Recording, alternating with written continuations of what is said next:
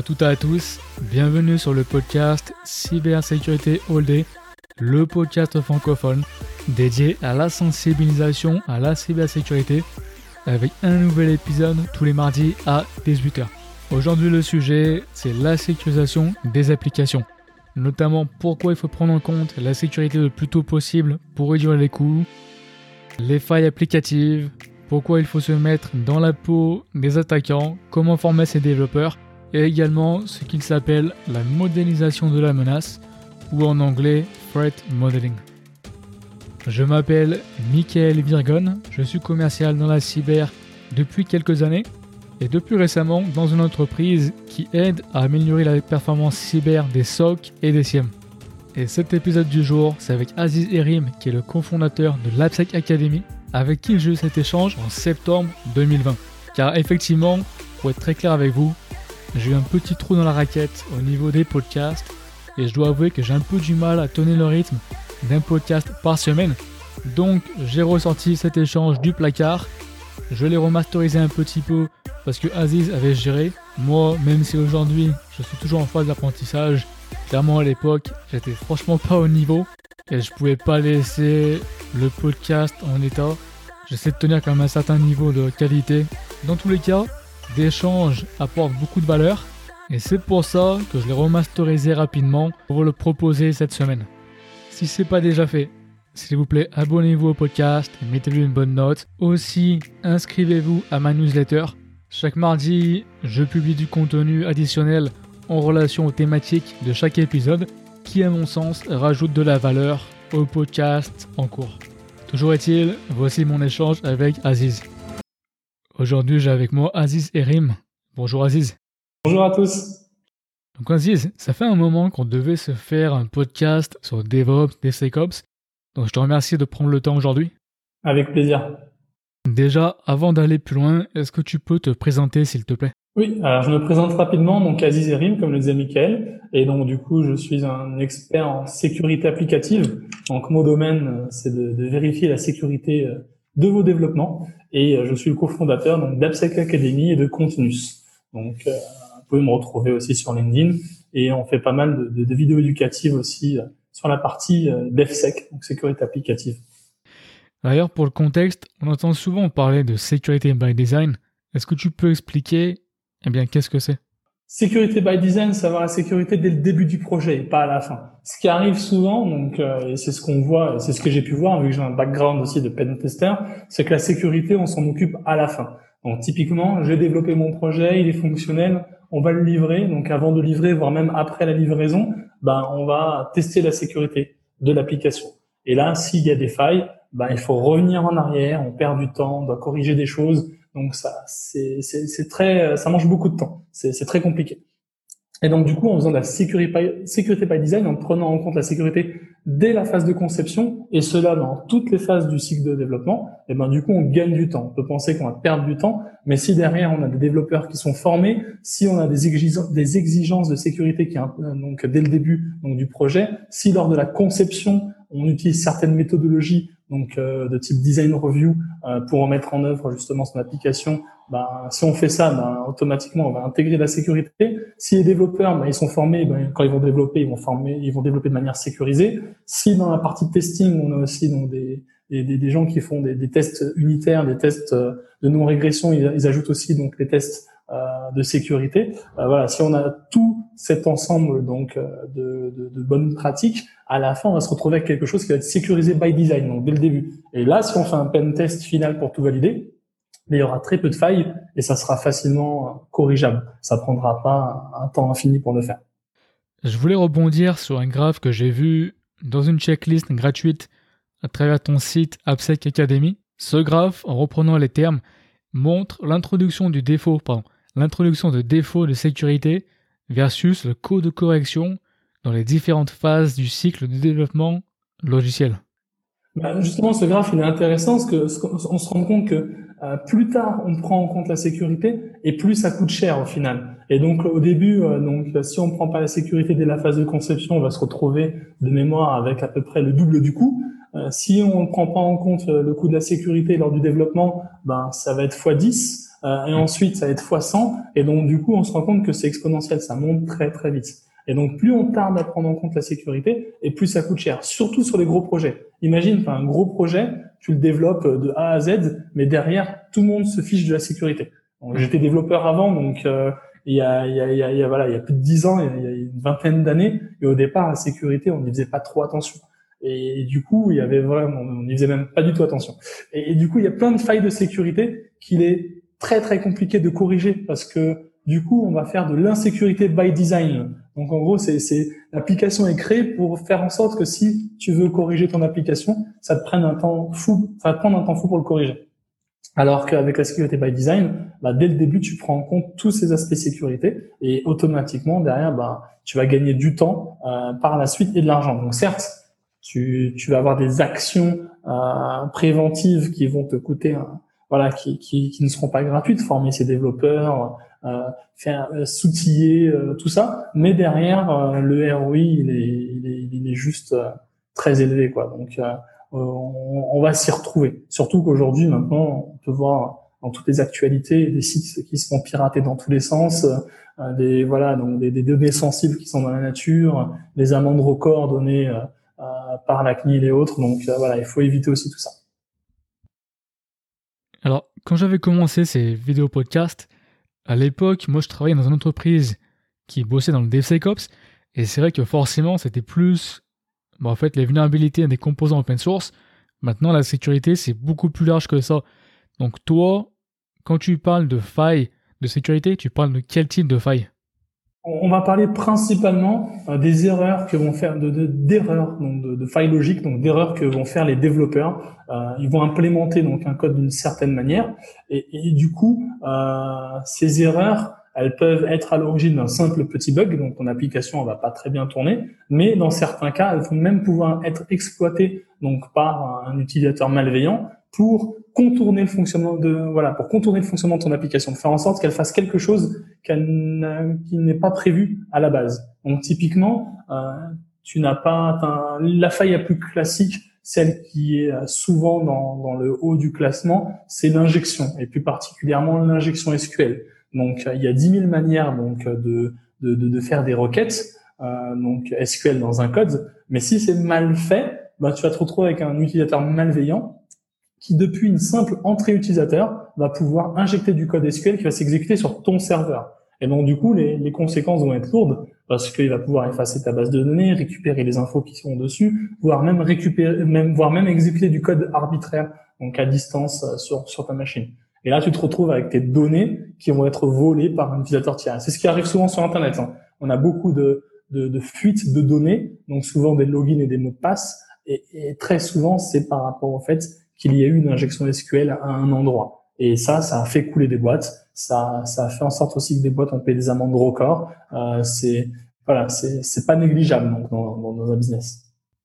D'ailleurs, sur une vidéo que j'avais vue sur ta page AppSec Academy, tu disais que les sources applicatives sont les principales sources d'infection et de piratage. C'est ça. concrètement, c'est quoi les bonnes pratiques pour améliorer le niveau de sécurité de tes applications? Oui, alors du coup, quand je dis que c'est les principales sources d'infection et de piratage, il faut savoir que dans 8 cas sur 10, euh, quand on pirate une application, ça vient de la couche applicative, ça vient d'une erreur de développement.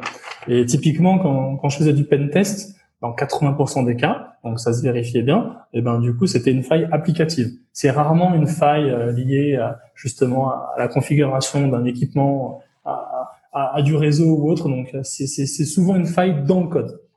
Et du coup, pour bien protéger son code, il y a un ensemble de bonnes pratiques qu'il va falloir mettre en œuvre, qu'il va falloir respecter. Et ces bonnes pratiques, on va pouvoir les retrouver, donc elles seront compilées dans un standard qu'on, on va dire que c'est un standard, dans un standard qu'on appelle l'OASP. Donc l'OASP, c'est, une communauté donc open source justement, tu parlais d'open source tout à l'heure, qui va traiter de l'aspect de la sécurité, de l'aspect sécurité applicative. Et elle va te mettre à disposition tout un tas de choses gratuites. Et dans ce tout un tas de choses, tu vas retrouver donc des documents, euh, tu as retrouvé donc des standards, vraiment des standards, parce que l'OAS n'est pas vraiment un standard, hein. c'est pour ça que je faisais les guillemets, euh, et tu vas retrouver aussi donc des outils. Et, euh, et, et, donc dedans, tu vas retrouver par exemple euh, l'OpenSAM, qui est un standard qui te permet donc de mettre en place la sécurité dans ton entreprise. Tu vas retrouver aussi le top 10 de l'OASP. Donc, c'est un classement des 10 vulnérabilités les plus critiques et les plus répandues que tu peux retrouver donc dans une application. Ça te permet d'avoir une checklist avec euh, ce à quoi tu dois faire attention. Et dedans, tu as, pas mal de détails. Tu vas avoir le Code Review Guide. Donc, c'est le guide euh, de développement sécurisé qui te donne les bonnes pratiques à mettre en œuvre dans ton, dans ton code. Et tu vas avoir aussi, par exemple, OWASP Zap, qui est un outil de scan, donc un scanner de vulnérabilité très performant et gratuit. Quand je dis très performant, euh, pour te donner un exemple, c'est utilisé par Mozilla. Donc Mozilla, ils, utilisent euh, OWASP Zap. Et derrière, tu peux euh, utiliser avec des API, tu peux le faire grandir, etc. Et on va dire que c'est une très bonne base pour démarrer la sécurité. Et, et, donc du coup, tu te rends compte que derrière, pour prendre en main tout ça, il va te falloir un certain knowledge. Et donc, pour monter en, en, en, connaissance et pour pouvoir avancer sur tout ça, il faut que tu aies quelques personnes dans ton entreprise qui soient sensibilisées, formées à la sécurité applicative. Et en général, ce qu'on fait, vu qu'avec AppSec Academy, on va donner pas mal de formations, ce qu'on cherche à faire quand on forme des, des collaborateurs d'une entreprise, euh, c'est d'identifier ce qu'on appelle des security champions. Donc, euh, euh, ceux qui vont vraiment porter ce sujet, qui vont bien l'aimer, et qui vont être le relais donc entre les équipes de sécurité et les développeurs. Parce que du coup, ils parlent pas le même langage et il faut faire la trad. Alors, c'est bien que tu parles de sécurité champion, parce que c'est un terme hein, qui est souvent associé avec le DevSecOps et sécurité by design, ce genre de choses. Maintenant, évidemment, je me dis qu'il y a quand même une différence, j'imagine, entre un sécurité champion dans une grande entreprise et dans des petites PMO. Donc on va dire, c'est quoi un petit peu, tu vois, le profil, alors je vais pas dire type, mais le bon profil d'un bon sécurité champion Un bon développeur, très curieux, et qui justement euh, va, va se passionner pour la partie sécurité. Et donc du coup, pour le passionner sur la partie sécurité, il faut éveiller un petit peu son son, son instinct, son, il faut éveiller sa curiosité. Donc les développeurs, hein, j'ai des développeurs avant, ils, aiment bien un petit peu comprendre certains détails, certains mécanismes et les, et les maîtriser. Et donc du coup, nous, ce qu'on propose par exemple dans notre formation, c'est qu'on va se mettre dans la peau d'un attaquant pour mieux comprendre ce qu'il fait, donc pour mieux anticiper ce qu'il va faire. Et, ils se prêtent beaucoup au jeu parce que du coup, en se mettant dans un attaquant, ils vont plus développer, mais ils vont attaquer leur code. Et on se rend compte que du coup, leur code, euh, il y a certaines choses qui pensaient être pas graves qui sont vraiment graves parce que du coup ils se mettent maintenant à l'exploiter et donc du coup des fois ils vont se retrouver avec je sais pas on parlait d'injection SQL tout à l'heure certains développeurs vont dire oui mais tu peux pas faire grand chose dessus comment vas-tu exfiltrer les données? Ben, quand ils arrivent en trois minutes à tout exfiltrer et à retrouver toutes les données qui sont sur, leur serveur ils se disent bah mince finalement c'était facile je comprends mieux les impacts je comprends mieux les risques et surtout je comprends mieux d'où vient la faille parce que je l'ai exploité. Donc du coup, pour l'exploiter, euh, pour exploiter une faille, il faut comprendre comment malmener justement un bout de code. Et donc du coup, il faut comprendre précisément comment c'est codé. Et là, on se retrouve avec des personnes qui vont commencer à très bien coder. Et on va se retrouver avec des personnes qui sont passionnées et qui vont partager ces informations avec grand plaisir avec leurs collègues. Et, et donc du coup, c'est ça, c'est Creative Champion, c'est un bon développeur passionné euh, qui va aller un peu plus loin que ce qu'il fait et qui va mhm. se retrouver à, à, à, prêcher la bonne parole et à aller euh, discuter sécurité avec l'ensemble de ses autres collègues. Ok. Et donc en fait, comme tu le dis, c'est aussi beaucoup de sensibilisation pour te dire que, en fait, en testant ton code, tu peux penser que justement ton code il est sécurisé, mais au final, quand tu fais les tests, tu réalises que c'est pas forcément le cas. Et en plus, tu peux te rendre compte des conséquences possibles quand ton code a des failles de sécurité. Ça, c'est très important. Ce que tu dis, euh, ça me rappelle une anecdote. Euh, pas qu'une anecdote, même plusieurs. Donc chez plusieurs clients à l'époque, quand on faisait des tests d'intrusion, on, on, leur donnait un petit rapport d'audit, on faisait la restite. Et souvent, ce qui se passait, c'est que les développeurs derrière, une fois que leur RSI venait avec le rapport, on disait ah, il faut corriger tout ça. Bah, les, les, développeurs derrière disaient oui, mais c'est théorique tout ce qu'on voit ici. Euh, regardez, est-ce qu'on peut le reproduire? Non, ils ont dû faire quelque chose. Ils ont, ils ont voilà, ils, ils ont un petit peu grandi la chose. Euh, on peut pas faire grand chose. Et donc du coup, ce qui différencie à l'époque un bon rapport d'un mauvais rapport, un bon rapport, c'est celui où tu montrais vraiment les impacts et les risques, et que du coup tu les illustrais bien et tu rendais la chose reproductible. Et en faisant ça, ils se rendaient compte que ce qu'il y avait, c'était vraiment grave. Et à ce moment-là, ils en prenaient conscience. Et le développeur, souvent, il va minimiser la chose. Et donc, du coup, il faut éviter ça. Parce que s'il minimise la chose, ben, il prend pas ce que tu lui dis au sérieux et il va pas creuser plus loin que ça. Mhm. je pense que c'est une bonne méthode de, manière générale, à mon avis. Hein. De mm. manière générale, voilà, je pense même pour ça, s'applique à tout, on va dire, pas juste, hein, je pense, au développement ou sécurité champion, mais bon, c'est clair qu'en général, euh, voilà, c'est toujours pareil, t'as toujours une partie théorique et la partie, on va dire, quand c'est pratique. Exactement. Euh... Une partie théorique et une partie pratique. J'avais vu un reportage comme ça à l'époque, je crois que c'était sur TF1 ou je ne sais plus quelle chaîne, où tu voyais, ça parlait un peu de, de criminels, de cybercriminels. Et mhm. euh, donc du coup, tu as la partie théorique où tu dis oui, un coffre-fort dans un hôtel, euh, voilà, c'est inviolable, personne ne va faire quoi que ce soit. Et tu as la partie pratique, donc tu vois un professionnel qui arrive, qui force la serrure avec un, un petit schmilblick qu'il a programmé lui-même, et ensuite qui arrive, qui fait un tout petit trou, qui récolte tout avec un petit scotch pour éviter qu'il y ait du, de la poussière et tout, qui ouvre le coffre, qui prend en photo tous les documents ultra sensibles, qui remet tout, qui repart comme si de rien n'était. Et là, quand tu vois ça, tu fais waouh. C'est pareil pour les voitures. Tu penses que ta voiture, on peut pas la voler jusqu'au jour où quelqu'un la vole. Tu fais comment il a fait? Et donc du coup, quand on t'explique comment il a fait, tu fais ah mince. Finalement, peut-être qu'en rajoutant une petite protection ici ou là, ou euh, en ayant telle et telle option, ben j'étais plus sécure.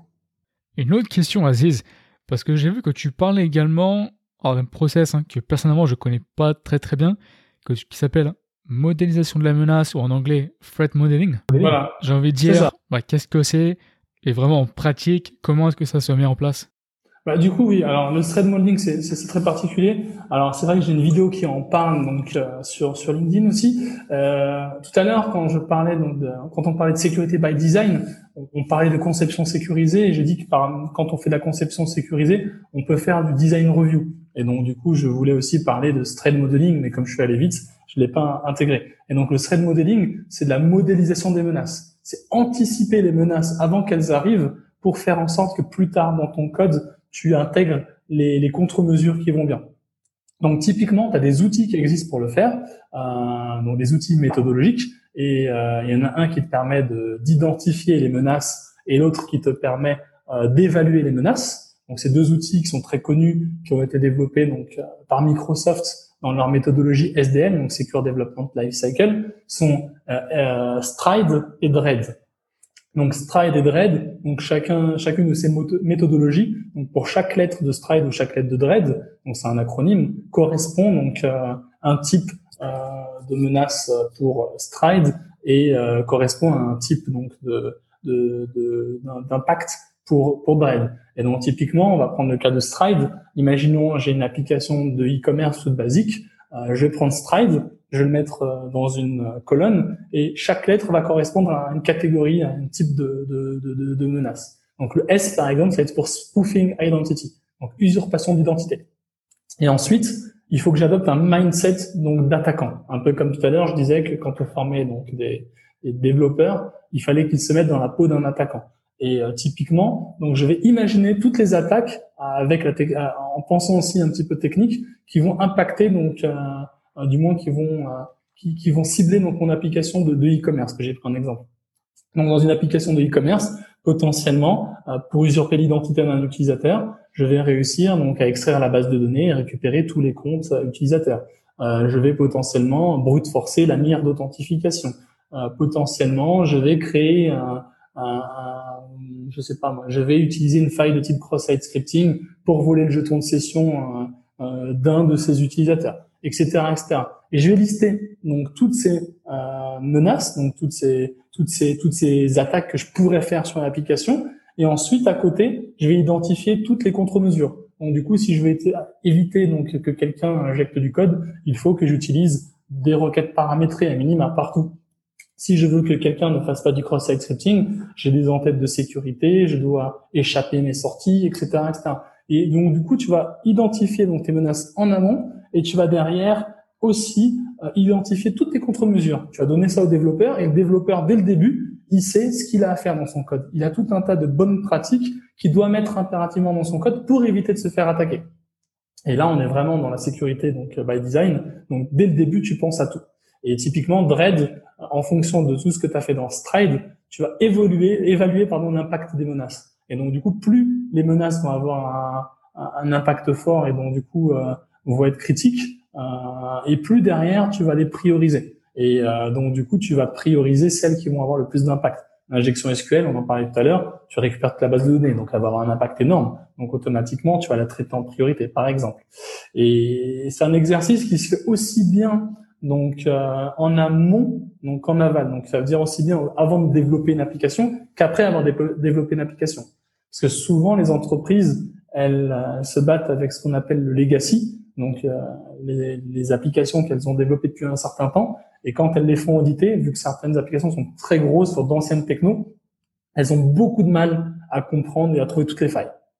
Et donc du coup, avec ce type de méthodologie, tu peux faire ce qu'on va appeler une sorte de, de revue de, de conception. Tu vas imaginer les attaques qui vont pouvoir cibler justement cette application de legacy. Tu vas discuter avec les développeurs, avec les architectes logiciels pour leur demander est-ce que c'est possible ou pas. Eux automatiquement ils vont dire ah ben oui non finalement ce que tu dis c'est possible on n'a pas prévu de protection. Et donc du coup en, sans toucher à l'application tu vas trouver des failles et tu vas aussi identifier des, des contre-mesures à mettre en place. Et pareil avec Dread tu vas euh, justement euh, catégoriser tout ça donc voir qui, qui quelle vulnérabilité a le plus gros impact tu vas pouvoir tout prioriser et donc c'est un outil très puissant donc aussi bien pour des applications existantes que pour des applications donc en cours de développement pour faire du security by design donc euh, je sais pas si derrière je t'ai donné des informations qui vont bien ou si je dois revenir sur un point.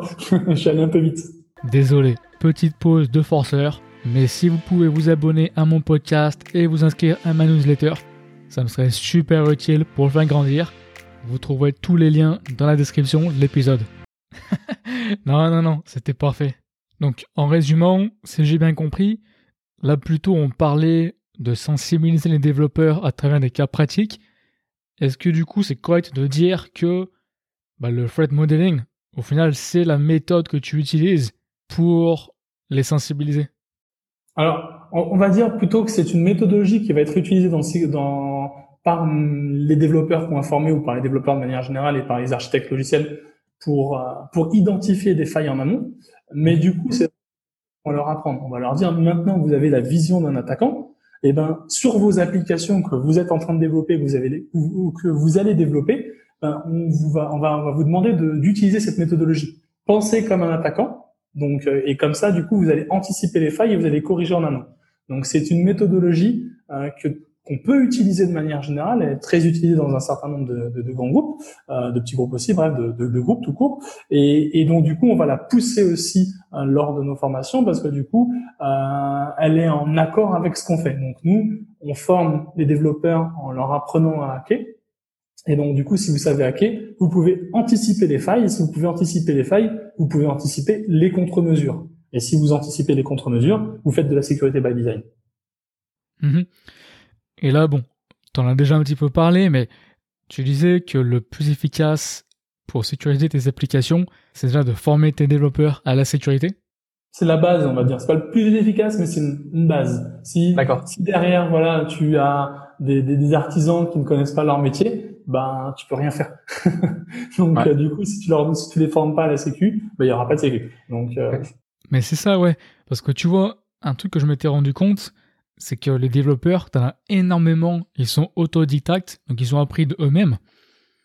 Et notamment, ça me fait penser, tu vois, à une personne avec qui j'ai travaillé, qui me disait que elle, euh, avant de devenir sales engineer, bah, elle était développeur Python. Et à l'époque, elle avait absolument aucune considération pour la sécurité. Ça, c'est quelque chose qui est venu après, avec le temps.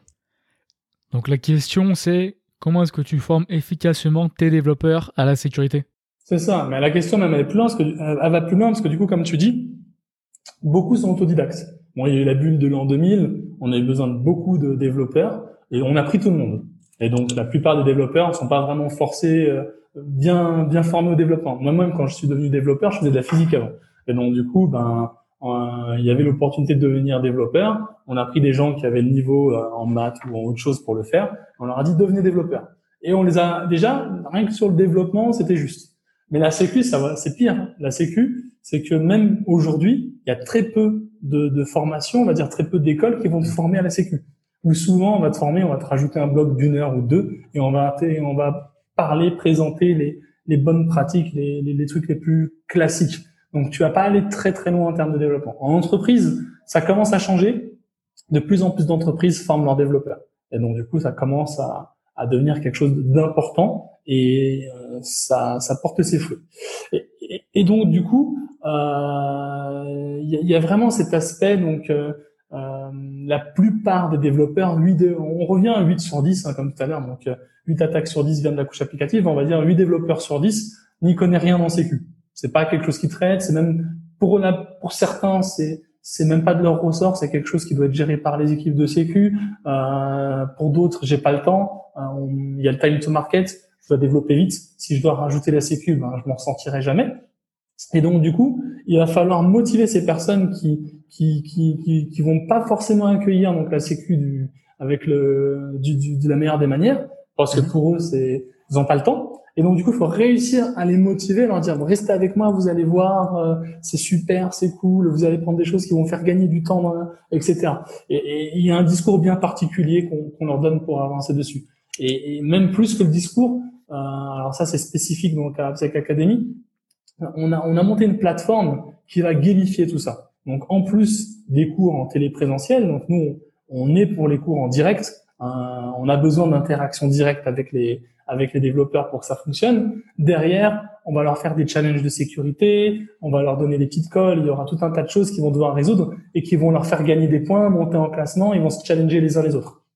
Et on transforme euh, le, la, partie sécurité applicative en un jeu. Et en transformant ça en un jeu, on se rend compte que les développeurs, ils aiment bien jouer. De toute façon, quand ils développent, c'est un jeu, c'est c'est une énigme. Ils ont ils doivent résoudre une énigme et cette énigme, c'est leur algorithme, c'est c'est ce qui va faire que leur application va fonctionner. Et ben là, on va on va jouer on va jouer sur cette prédisposition au jeu pour les faire progresser.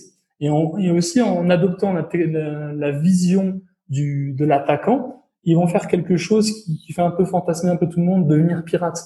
Je vais devenir pirate, je vais apprendre à faire comme les pirates, et automatiquement, ça passe beaucoup beaucoup plus. Et euh, sur les sur la dernière version donc d'AppSec Academy, on, a on a un taux de participation euh, qui est énorme. Hein. Je pense qu'on a c'était plus de 90%. Euh, voilà, tout le monde participe, euh, tout le monde vient au, live en téléprésentiel, tout le monde résout un minimum de challenge parce que voilà, il y a les security champions en général, ils font tout. Et ceux qui en font le moins possible, ben, ils ont une base quand même de challenge à réaliser.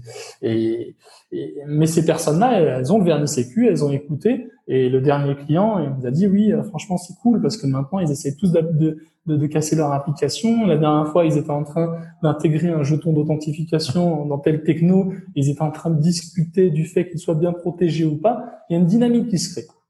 Et, et c'est ça. Et euh, c'est pour ça aussi que nous, on dit qu'on essaie de bâtir une culture AppSec. C'est qu'il y a une culture derrière, il y a une communauté, il y a des gens qui, qui vont, à qui on va introduire un domaine, qui vont s'intéresser au domaine. Certains vont même être passionnés par ce domaine. Et euh, du coup, tu as créé un, un, écosystème où tout le monde communique sur le sujet, tout le monde veut avancer sur le sujet. Ils savent que euh, ça en va de la sécurité de leur application, qu'une exploitation peut être grave et que c'est pas une perte de temps et que c'est de leur ressort aussi. Donc, euh, on parlait d'artisans tout à l'heure. Voilà, tu fais des, bureaux en bois. Euh, si euh, derrière il y a un pied qui est pas la bonne taille et que ta table elle, bouge, ben tu peux dire c'est pas grave, elle bouge, tu peux mettre un petit peu un petit bout de carton en dessous, ou tu peux dire c'est de mon ressort, la table elle est parfaitement fixe.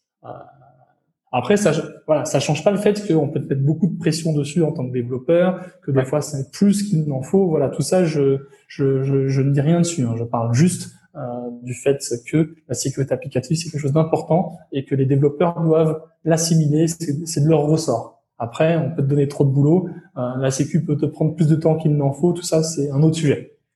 Mais là, c'est un bon point que tu mentionnes quand tu parles tu vois, de, de dynamique parce que à l'heure actuelle, tu es développeur, tu as déjà une tonne de travail.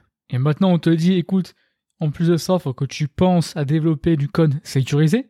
En fait, concrètement, comment est-ce que tu fais passer ce message ou tu, tu en fait, quel est l'intérêt, on va dire, pour un développeur d'intégrer la sécurité dès le départ, sachant que pour eux, c'est une charge de travail supplémentaire?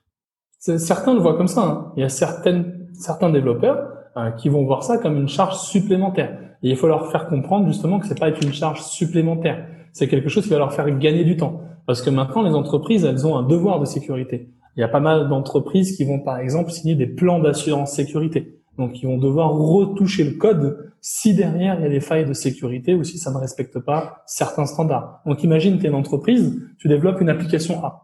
Et donc cette application A, tu me la vends à moi, donc euh, entreprise euh, B. Et donc du coup, euh, moi, je fais auditer ton application et je me rends compte que les bonnes pratiques que j'ai définies dans le plan d'assurance sécurité ne, sont pas respectées. Qu'est-ce qui va se passer? Je reviens vers toi. Potentiellement, il y a peut-être des, des pénalités, etc. Mais ça, on n'en parle pas. Mais tes développeurs qui sont en train de travailler sur autre chose, ils vont arrêter de travailler sur cette autre chose. Donc, ils vont complètement couper quelque chose.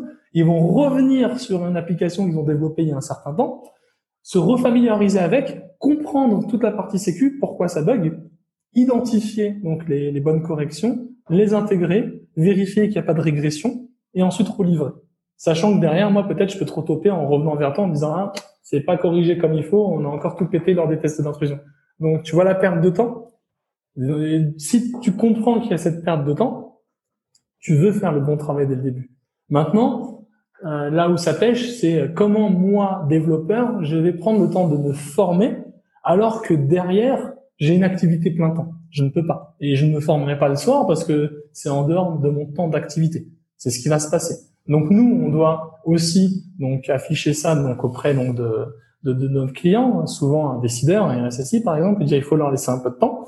Et aussi, ce qu'on a fait, c'est qu'on a découpé notre planning donc de de, formation. Ce qu'on fait, c'est qu'on fait du deux fois, deux heures par semaine, donc euh, euh, pendant un mois. Et donc du coup, on, on, on donne juste le temps qu'il faut pour faire la formation sans que ça puisse euh, t'embêter sur tes activités de tous les jours. Et si tu rates une formation ou si tu rates un coaching, parce qu'il y a deux heures de théorie, deux heures de coaching, si tu rates une de ces séances en direct, ben, on a le replay, tu peux rattraper. Et aussi, les entreprises, on leur a donné cette possibilité qui est très importante, c'est qu'elles peuvent former qu'elles veulent quand elles veulent.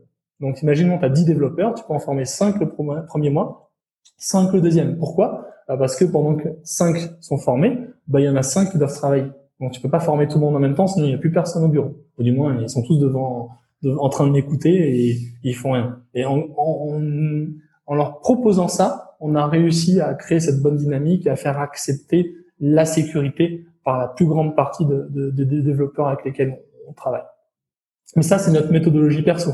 Après, tu peux euh, l'adapter à, à, ton propre contexte. Il faut leur laisser un peu de temps, adapter le planning de formation, euh, les motiver pour qu'ils comprennent bien que derrière, c'est de leur ressort et que c'est important. Et ensuite, en général, ça passe très bien. Bah, J'ai l'impression que vraiment le, quoi, le, message vraiment c'est adaptation quoi. Adaptation faut vraiment s'adapter on va dire au contexte etc à la culture à la maturité de l'entreprise. C'est vraiment euh, c'est ça. Exactement. Tu vas pas tout faire hein. si tu as une maturité qui est très faible tu vas pas tout faire. Et c'est pour ça que la formation est un bon tremplin. Parce que tu commences toujours par la formation.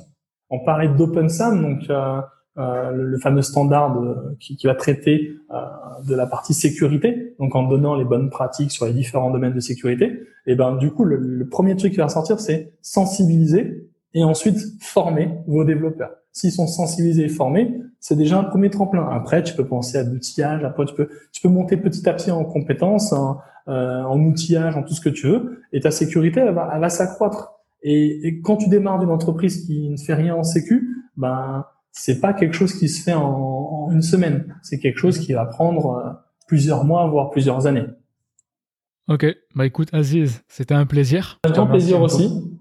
Je te remercie beaucoup pour ton temps. Puis effectivement, euh, on fera d'autres podcasts hein, par la suite. On aura l'occasion voilà, d'avoir d'autres échanges. On prendra plus de temps sur certains domaines ou certains topics plus précis. Avec grand plaisir. Voilà, c'est ça. Bah écoute, passez une bonne journée. Très bonne journée et merci à tous. Comme toujours, si vous avez aimé ce podcast, s'il vous plaît, abonnez-vous à celui-ci, mettez-lui une bonne note. Si vous souhaitez avoir plus de contenu additionnel chaque semaine sur les thématiques évoquées, souscrivez à ma newsletter gratuite. Vous la trouverez sur mon site cybersécuritéallday.fr. Et dans tous les cas, je vous souhaite de passer une bonne semaine. Merci, à revoir.